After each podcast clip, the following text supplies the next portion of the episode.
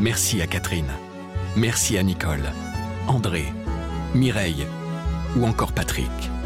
Merci à toutes ces personnes qui, grâce à leur legs en faveur du secours catholique, nous ont donné les moyens d'agir chaque jour pour les plus démunis. Sur la terre comme au ciel, continuez vous aussi le combat pour la fraternité en faisant à votre tour un leg au secours catholique. Demandez votre brochure leg auprès de Corinne en appelant le 0805 212 213 ou sur leg.secours-catholique.org.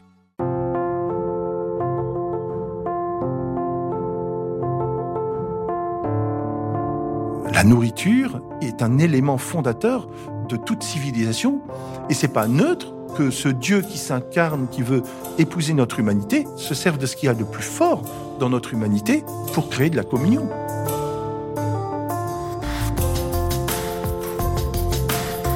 Originaire d'une famille athée à Amiens, Stéphane Esclef s'est très tôt passionné pour la cuisine. Pendant dix ans, il a travaillé dans de prestigieux palaces, comme le Royal Monceau à Paris. Lors d'un pèlerinage à Lourdes, il a vécu une profonde expérience de conversion et décidé de consacrer sa vie à Dieu. Aujourd'hui recteur du Sacré-Cœur de Montmartre, le père Stéphane Esclef n'a cependant jamais cessé de cultiver son amour pour la gastronomie. Je m'appelle Malotresca. Je suis journaliste à la Croix et le père Esclef m'a ouvert les portes de sa célèbre basilique. Dans ce podcast, je vous emmène à la rencontre de grands chefs et de restaurateurs pour échanger avec eux sur le poids des croyances dans la cuisine. Vous écoutez la quatrième saison de Place des religions.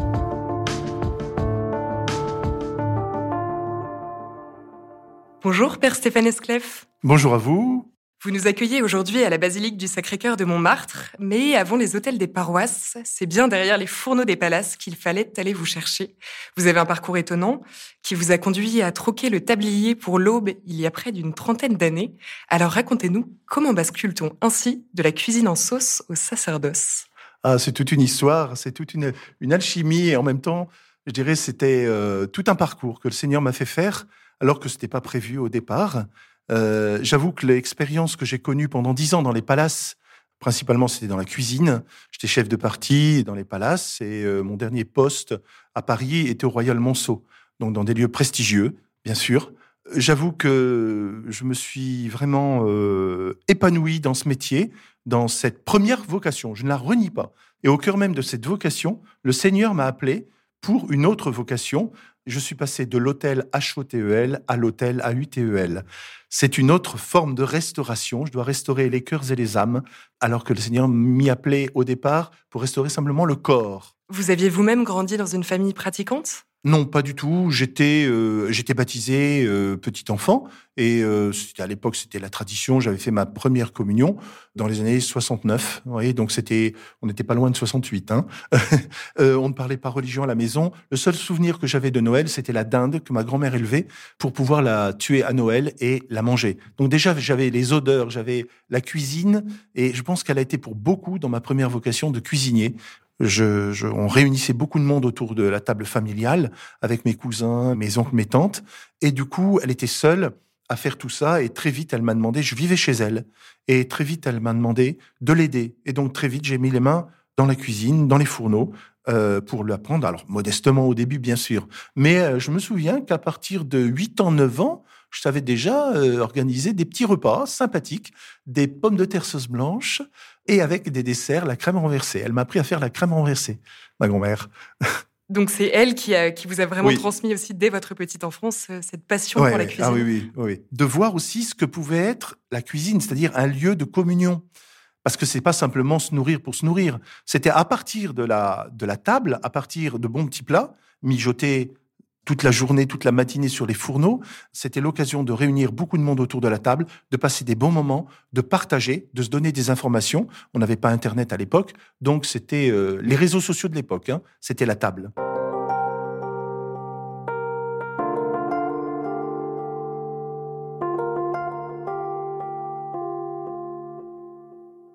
Quand avez-vous vraiment su que vous vouliez devenir cuisinier? Je pense que c'est à l'âge de je devais être, oui, 11-12 ans. J'ai passé mon, brevet, euh, mon BEPC, ça s'appelait comme ça à l'époque, et il fallait que je m'oriente vers un choix euh, d'études.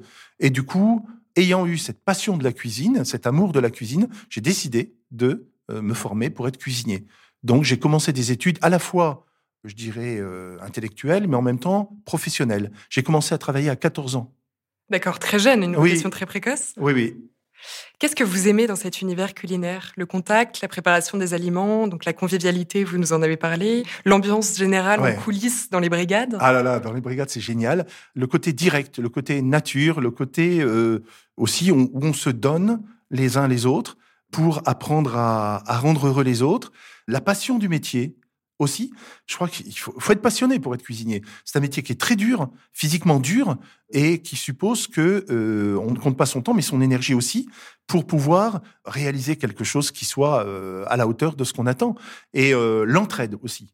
quand on travaille dans une brigade, alors je parle d'entraide au niveau cuisine. Dans l'Église, on parlerait de communion. Il y a des points similaires très forts entre ce que j'ai vécu dans une cuisine et ce que je vis euh, dans l'église. Donc le point de communion, d'entraide, de soutien, de fraternité, euh, on pourrait dire, euh, se vit fortement dans la brigade. D'ailleurs, on ne peut pas faire vivre une brigade si c'est du chacun pour soi. Ça ne peut pas marcher.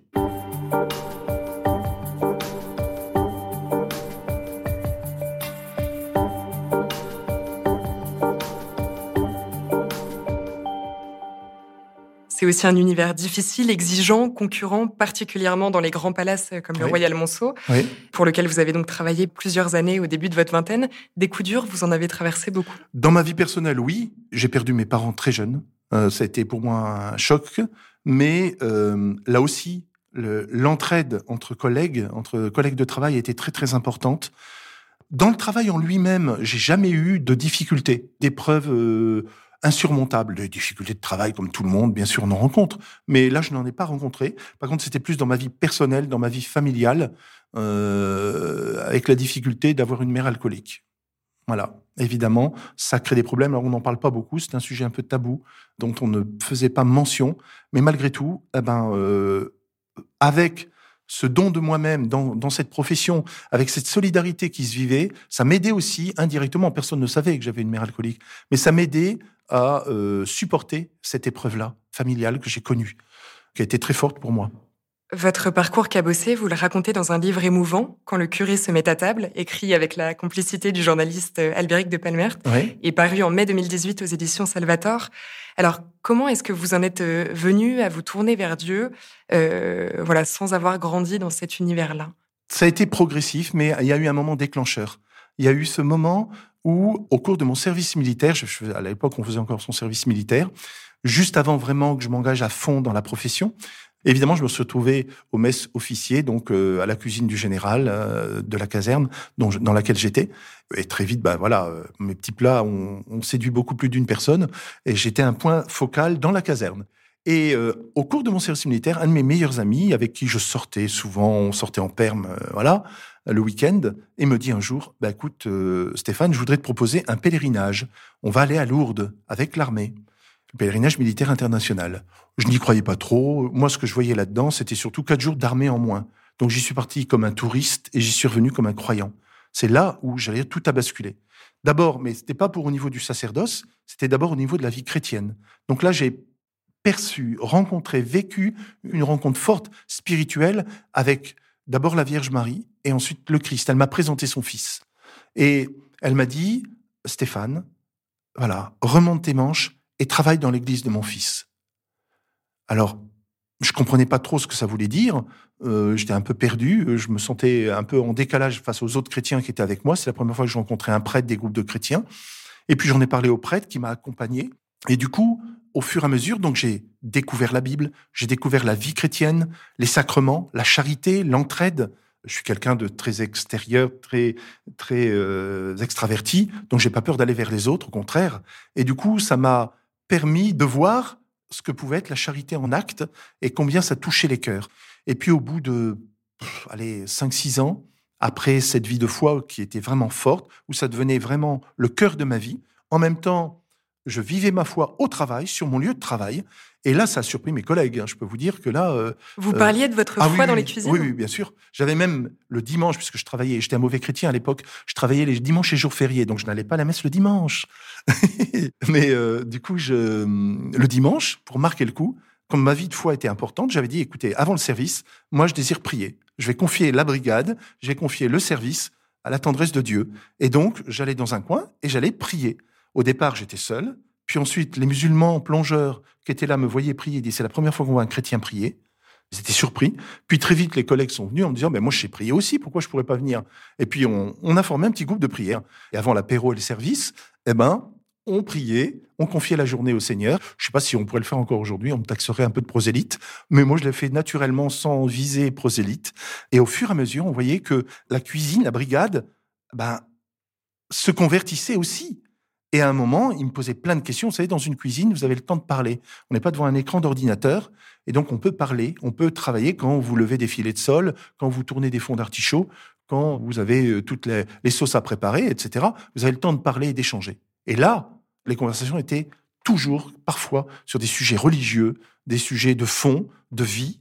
Euh, voilà. Et du coup, il, me demandait mon avis. J'étais devenu comme le référent de la euh, morale, spirituelle de la cuisine. Alors, j'avais pas la réponse à tout, bien sûr, mais ils voyaient que ma vie était aussi en cohérence avec mes paroles. Et ça, ça les a beaucoup interpellés. Et j'ai vu des conversions se produire dans la cuisine, des gens revenir à la messe, des gens se confesser. Donc là, je me suis dit, attends, ça prend des proportions. Même le patron de l'époque, le grand directeur, que je ne voyais jamais, moi j'étais toujours en lien, direct avec mon chef de brigade, un jour m'a appelé, m'a convoqué. Je dis, ça y est, je vais me faire virer. Ben non, c'était pas pour me faire rire, c'était pour me féliciter de l'ambiance qui régnait dans la cuisine. Donc, donc cela a vraiment préfiguré votre vocation ensuite. Euh. Et c'est là, et c'est à partir de là où je me suis dit, le Seigneur a quelque chose à te dire, quelque chose, il veut quelque chose de particulier pour toi. Prends du temps pour réfléchir. Et j'ai pris un mois pour réfléchir à ça. Et c'est là, au cours de ce mois, euh, où j'ai fait trois choses. Je suis d'abord parti revoir le prêtre euh, qui m'avait accompagné en Autriche, parce que j'étais parti travailler aussi en Autriche dans un palace qui m'avait suivi dans mes débuts. Donc, je suis allé le revoir. Il était à Londres, en Angleterre. Je suis allé le revoir. Je suis allé refaire un pèlerinage à Lourdes. Et puis ensuite, je suis allé faire pour la première fois de ma vie une retraite dans ce qu'on appelle un foyer de charité. Et c'est là où tout s'est révélé. Au cours de la nuit d'adoration que j'ai faite dans euh, le fin fond de la banlieue de Londres, avec un groupe de jeunes, dont deux cuisiniers étaient présents. Hein, un signe. Ah bah oui, oui, bah, les signes, j'en vois beaucoup, moi. Je peux vous dire, j'en vois.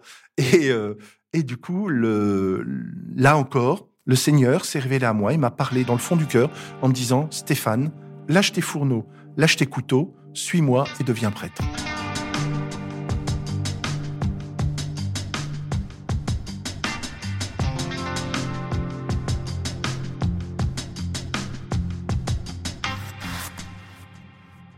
Vous dites que vous avez vu beaucoup de signes. Quels étaient les autres? Il y en a plein. Le, livre, on raconte quelques-uns, mais ma vie est faite de signes, je le Seigneur. Alors peut-être qu'il faut savoir les voir, bien sûr, mais un des signes très forts, euh, alors là c'est un peu plus tard, c'est par rapport à ma vocation de prêtre. Une fois été ordonné prêtre, lors de ma première confession, été assez surprenant. J'avais dit au Seigneur, écoute, euh, Seigneur, je vais pas me mettre dans un lieu comme la basilique, comme la cathédrale, mais il m'a bien rattrapé puisque maintenant je suis recteur de la basilique. mais du coup, je vais attendre que tu m'envoies la première personne à qui je donnerai ton pardon. La première fois de ma vie que je donnerai ton pardon en tant que jeune prêtre. Et j'ai attendu une semaine, et puis au bout d'une semaine, je vais dans le métro, et puis euh, je vais pour engager mon ticket. Et euh, à ce moment-là, il y a un monsieur qui m'arrête, qui me voit, il voit ma petite croix, il voit mon col euh, de prêtre, et il me dit, vous êtes prêtre? Oui, oui, je suis prêtre. Il commence à me parler devant les tourniquets.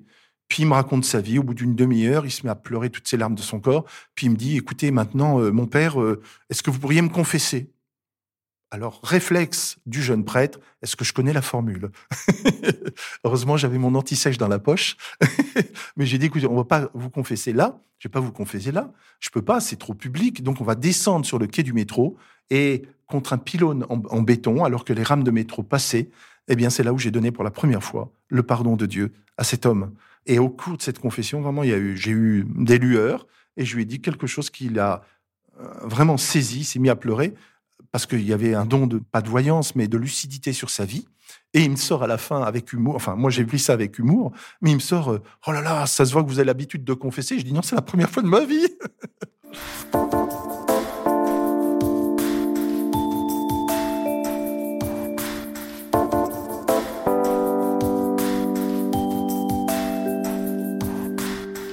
Vous avez été ordonné prêtre en 1996 par le cardinal Jean-Marie Lustiger, archevêque de Paris. Est-ce que le séminaire a été un cheminement sinueux pour vous ou au contraire, est-ce que c'était euh, beaucoup plus simple que ce que vous imaginiez? Alors, non, je dirais que le séminaire a été d'abord une découverte pour moi, mais je trouve que le parcours que j'ai suivi dans ma formation de séminariste était tout à fait adapté. Et ça, je remercie vraiment euh, l'intuition du cardinal Lustiger d'avoir voulu, et c'était nouveau à l'époque, hein, euh, cette année de propédotique, qui était une année un peu particulière de discernement important, où euh, moi je l'ai vu comme un sas, un sas qui permettait de discerner si oui ou non on était appelé à devenir prêtre ou pas. Et ça a été une année de pause, d'analyse de ce que j'avais vécu et ce que je voulais vraiment m'engager vraiment vers le sacerdoce. Donc cette année était un petit peu à part par rapport à la formation euh, de séminariste, mais elle a été capitale pour moi. Et la formation que j'ai reçue au séminaire, au début, elle a été dure, parce qu'il a fallu me remettre à la table de travail intellectuel. Or, les formations que j'avais reçues à ce niveau-là, n'avait pas du tout été du même type que philosophique, métaphysique et autres. J'avais jamais connu ces études classiques. Pour moi, très vite, j'avais été dans des études professionnelles. Euh, j'avais analysé les crus des vins, euh, je connaissais la carte des vins de France, euh, les morceaux du bœuf, du porc, du veau, etc. Mais alors, la métaphysique, la philosophie, Kant, des, Descartes et compagnie, zéro. Je connaissais rien, rien. Donc moi, j'étais un novice. Mais par contre, j'avais un atout par rapport à mes autres confrères séminaristes, c'est que j'avais une mémoire magnifique parce qu'en cuisine, vous êtes obligé d'avoir dans votre tête tout plein de recettes, tout plein de plats qui s'annoncent et donc vous tenez tout. Donc ma mémoire était travaillée énormément. Mais c'est vrai qu'au début, je vous assure qu'il y a plus d'une fois, je bouillais en moi-même parce que je comprenais rien, c'était un peu difficile, un peu hermétique. Et alors, nature comme je suis, moi, je le disais carrément en plein cours. Et puis, si bien que le supérieur, à l'époque, monseigneur Aumônier, à un moment, je dis, mais je comprends rien, c'est trop dur pour moi, etc. Calme-toi, Stéphane, calme-toi. On va te mettre un tuteur, on va t'apprendre. Alors, le tutorat, ça, pour moi, c'est quelque chose qui me parle. Parce que la cuisine se vit par tutorat, entre guillemets. L'apprenti apprend d'un chef et reçoit le savoir d'un autre, d'un ancien. Et ça, pour moi, c'était très important. Donc là-dessus, je suis rentré très facilement dans cette démarche de tutorat. J'ai eu un parcours assez simple, assez clair, assez limpide, en apportant des petites anecdotes euh, assez culinaires au séminaire, puisque j'ai fait venir une fois un cochon entier et on a pendant un week-end on a cuisiné le cochon au séminaire. Je peux vous dire que ça sentait ça sentait pas l'encens à ce moment-là.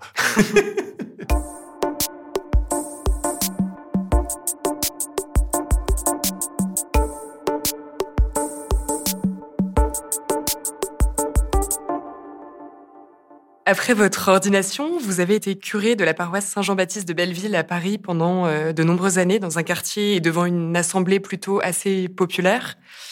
Votre carrière de cuisinier a-t-elle finalement quelque chose en commun avec cette mission de prêtre? Est-ce que ça vous sert encore aujourd'hui, votre expérience euh, culinaire? Je crois que oui. Alors, euh, bien sûr, je ne suis plus directement sur les fourneaux, ça c'est clair.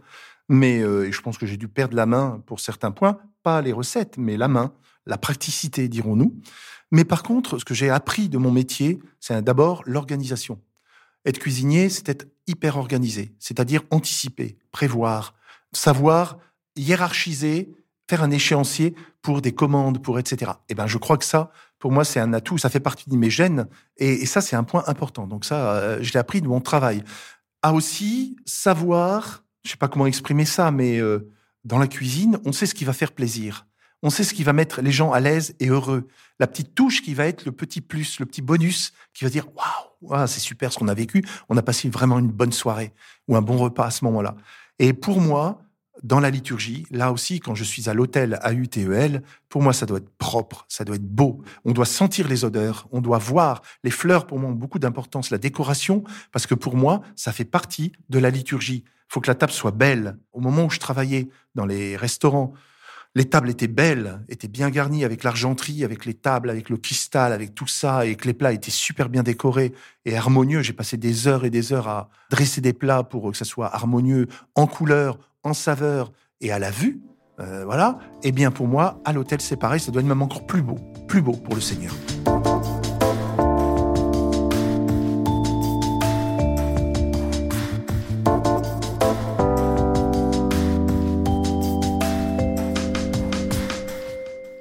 Comme ancien chef et prêtre, euh, êtes-vous particulièrement sensible à la lecture des passages bibliques qui évoquent justement l'alimentation, ah oui. la nourriture? Ah oui, ça certainement.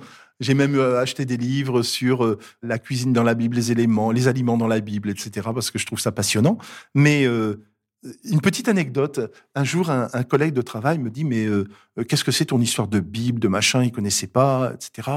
Ben, je dis, je vais te donner une Bible, je vais te prêter, tu la potasses, tu la lis, tu dis ce que tu veux, etc., etc. Je lui donne la Bible. Quinze jours après, il revient. Il avait parcouru la Bible, pas tout en détail, mais il avait quand même bien parcouru la Bible. Et il revient vers moi et me dit, disons, euh, Stéphane, ton truc là, euh, ton bouquin, mais c'est qu'une histoire de bouffe. On parle que de nourriture là-dedans. Et de fait, quand on regarde bien la Bible, il y a beaucoup, beaucoup d'histoires de nourriture. Euh, on sent bien que la nourriture, humainement parlant, oui, est un élément fondateur de toute civilisation pour créer des lieux de communion. Et c'est pas neutre que ce Dieu qui s'incarne, qui veut épouser notre humanité, se serve de ce qu'il y a de plus fort dans notre humanité pour créer de la communion. Ce qui est intéressant, c'est que beaucoup de titres de plats dans la cuisine gastronomique, moi j'ai fait la cuisine gastronomique, cuisine bourgeoise qu'on appelle, et pas la cuisine euh, collective. Donc il y a toute une nomenclature, des règles pour appeler un plat de tel tel nom, etc., etc. Eh bien, beaucoup de noms reprennent des choses historiques. Euh, la sauce méternique, c'est des, voilà, des événements euh, de l'histoire, mais aussi bibliques. Potage Ésaü, c'est un potage à base de lentilles. Ah, c'est drôle. oui, oui, mais beaucoup, beaucoup de noms comme ça reviennent par rapport à, l'histoire de ces plats. Donc, c'est pas neutre hein, non plus. Hein. Ça, c'est vraiment euh, perpétué au-delà dans la tradition oui, oui, oui. Ah bah c'est ça, c'est vraiment dans les règles culinaires. Hein.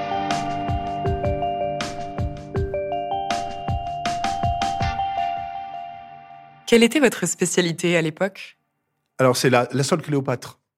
C'est une sole désossée, enfin euh, désarrêtée plutôt, on appelle ça désossée quand même, une sole désarrêtée dans laquelle on met une farce à base d'écrevisses, de merlan et d'écrevisses, et puis de truffes surtout, et qu'on fait cuire poché avec du vin blanc et des échalotes, etc. Euh, au four, que l'on sert avec une sauce euh, légèrement safranée, mais surtout avec des fleurs de pommes de terre safranées qu'on sculpte dans la pomme de terre avec des petits fleurons en pâte feuilletée. Ça a l'air délicieux, ça met l'eau ah, à la bouche. C'est très bon. Depuis la rentrée 2020, vous êtes recteur de la basilique du Sacré-Cœur de Montmartre, euh, où vous nous accueillez donc euh, aujourd'hui. Vous avez aussi coutume d'aller dans des restaurants à côté encore? Vous avez quelques bonnes adresses? Alors, la première chose que je me suis donnée euh, comme présence à avoir, on est sur la butte Montmartre. Évidemment, à côté de la basilique, il y a toute une place très importante qui est la place du Tertre. Et autour de la place du Tertre, il y a beaucoup de restaurants. Donc j'ai souhaité dès le mois d'octobre, je suis arrivé en septembre, dès le mois d'octobre, de rencontrer tous les chefs de la place du Tertre. Euh, et je mangeais avec tous les chefs de restaurants de la place du Tertre pour me présenter d'abord et puis euh, apprendre à les rencontrer. Je peux vous dire qu'ils ont été surpris d'avoir un recteur qui soit sur le même plan de pied qu'eux euh, au niveau parole, au niveau discours et on n'a pas beaucoup parlé religion autour de la table, mais on a passé une bonne soirée.